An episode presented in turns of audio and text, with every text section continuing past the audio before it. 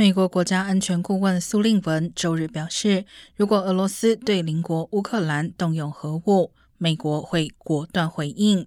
他没有公开阐述相关细节，但称美国已私下向俄罗斯更清楚地说明这番话的含义。克里姆林宫发言人佩斯科夫今天回应称，美俄双方维持着有限的开放对话管道，让这两个世界上最大的核武强权能够紧急交换讯息。当记者问佩斯科夫有关美方所称灾难性后果一直为何时，他拒绝置评。